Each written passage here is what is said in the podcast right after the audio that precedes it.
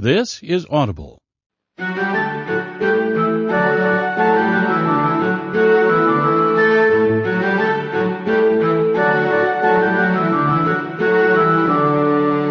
Audible.com and Penguin Young Readers Group present The Gruffalo's Child, written by Julia Donaldson and read by Hal Hollings.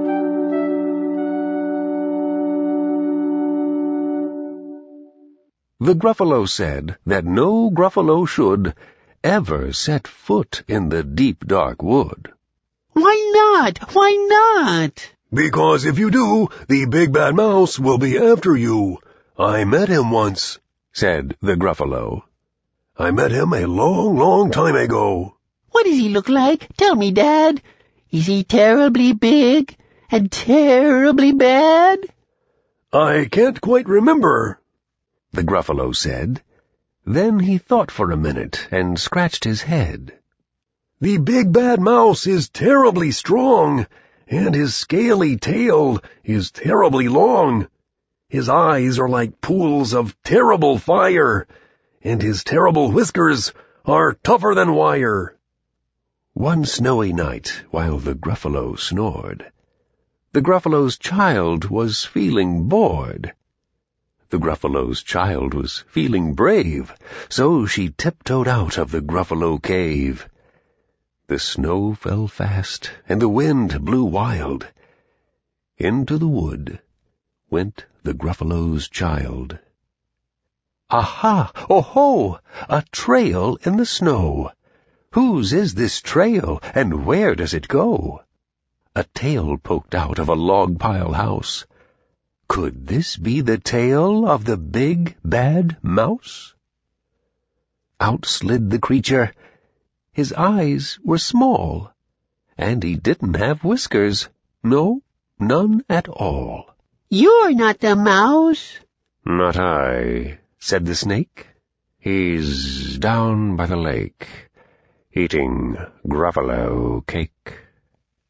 The snow fell fast, and the wind blew wild. I'm not scared, said the Gruffalo's child. Aha! Oh-ho! Marks in the snow. Whose are these claw marks? Where do they go? Two eyes gleamed out of a treetop house. Could these be the eyes of the big, bad mouse? Down flew the creature. His tail was short, and he didn't have whiskers of any sort. You're not the mouse. To who?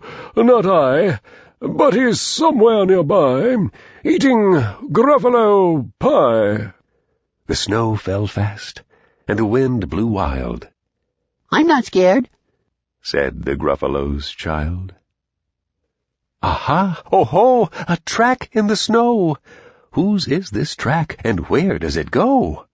Whiskers at last, and an underground house. Could this be the home of the big, bad mouse? Out slunk the creature. His eyes weren't fiery. His tail wasn't scaly. His whiskers weren't wiry. You're not the mouse? Oh, no, not me. He's under a tree, drinking Gruffalo tea. It's all a trick, said the Gruffalo's child, as she sat on a stump where the snow lay piled. I don't believe in a big bad mouse. But here comes the little one out of his house. Not big, not bad, but a mouse at least. You'll taste good as a midnight feast. Wait, said the mouse. Before you eat, there's a friend of mine that you ought to meet. If you'll let me hop onto a hazel twig, I'll beckon my friend, so bad and big. The Gruffalo's child unclenched her fist. The big bad mouse! So he does exist! The mouse hopped into the hazel tree. He beckoned and said, Just wait and see. Out came the moon. It was bright and round.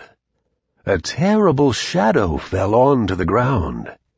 Who is this creature so big, bad, and strong?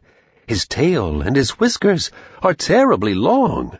His ears are enormous, and over his shoulder he carries a nut as big as a boulder. The big bad mouse! yelled the Gruffalo's child. The mouse jumped down from the twig and smiled. Aha! Oh-ho! Prints in the snow! Whose are these footprints? Where do they go? The footprints led to the Gruffalo cave, where the Gruffalo's child was a bit less brave.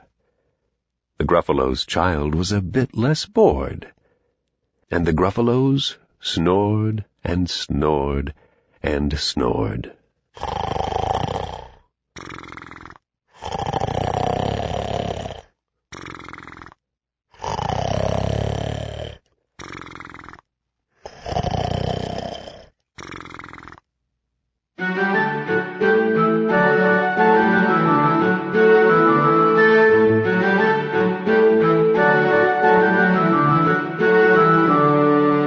This has been an Audible.com and Penguin Young Readers Group production. Copyright 2004 by Julia Donaldson. Audio recording copyright 2008 by Penguin Group USA, Inc.